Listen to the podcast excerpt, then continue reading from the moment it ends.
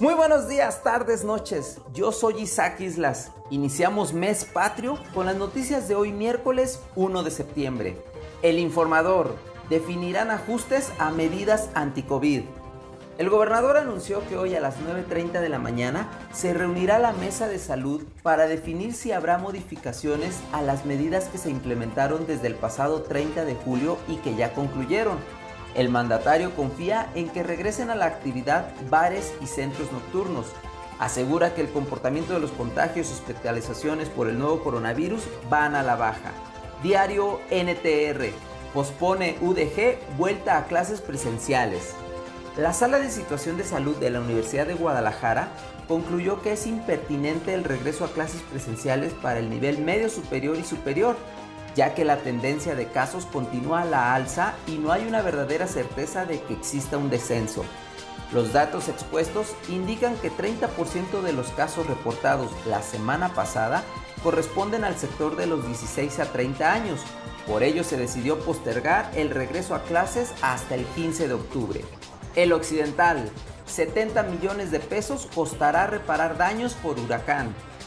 El gobernador informó que se han contabilizado 156 mil casas y negocios afectados por el paso de Nora. Afirma que el fideicomiso disponible para atender estos desastres con dinero estatal es de 30 millones de pesos.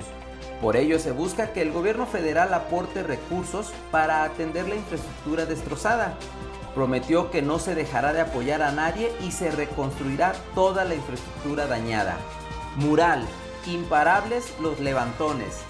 De acuerdo con cifras oficiales, de enero a julio se registraron 562 víctimas de delitos que atentan contra la libertad en general, es decir, un promedio de una víctima cada nueve horas.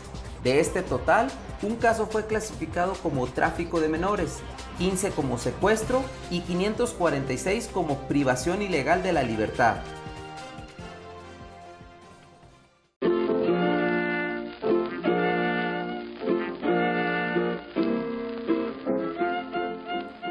Trascendidos en redes sociales, desaparecidos. Ya advertíamos que los personajes encumbrados en el poder en Jalisco habían hecho mutis ante el Día Internacional de Personas Desaparecidas. No obstante, ayer el diputado Yonadab abrió debate al expresar que las estimaciones de los colectivos civiles le parecían cifras extremadamente exageradas. Y pues la respuesta no se hizo esperar. Le tundieron con todo en redes. Lo que es extremadamente aterrador es la realidad que afrontamos como sociedad. Mundos diferentes. A pesar de vivir en un mismo estado, mientras el rector anuncia que las clases universitarias continuarán de manera virtual debido a la alza de contagios, para el gober la cosa es calmada. Hasta dice que los bares, antros y cantinas están a nadita de abrir nuevamente para que la chaviza pueda ir a echar cheve. ¿A poco habían cerrado? Bueno, ya veremos si los universitarios se conectan a sus clases desde la barra. Salud. Mea culpa. Por andar ofreciendo billete a los inmigrantes para que se dejen tocar el pene y exhibirlo en redes sociales, los jóvenes influencers que se hacen llamar la chiquirrucas fueron sancionados con una disculpa pública y además tuvieron que soltarle más lana a la víctima como reparación del daño. Del uso del billete falso nada se dijo. Así que tras pedir perdón y tomar terapia psicológica, que es que para controlar sus emociones, podrán seguir subiendo sus videos a redes.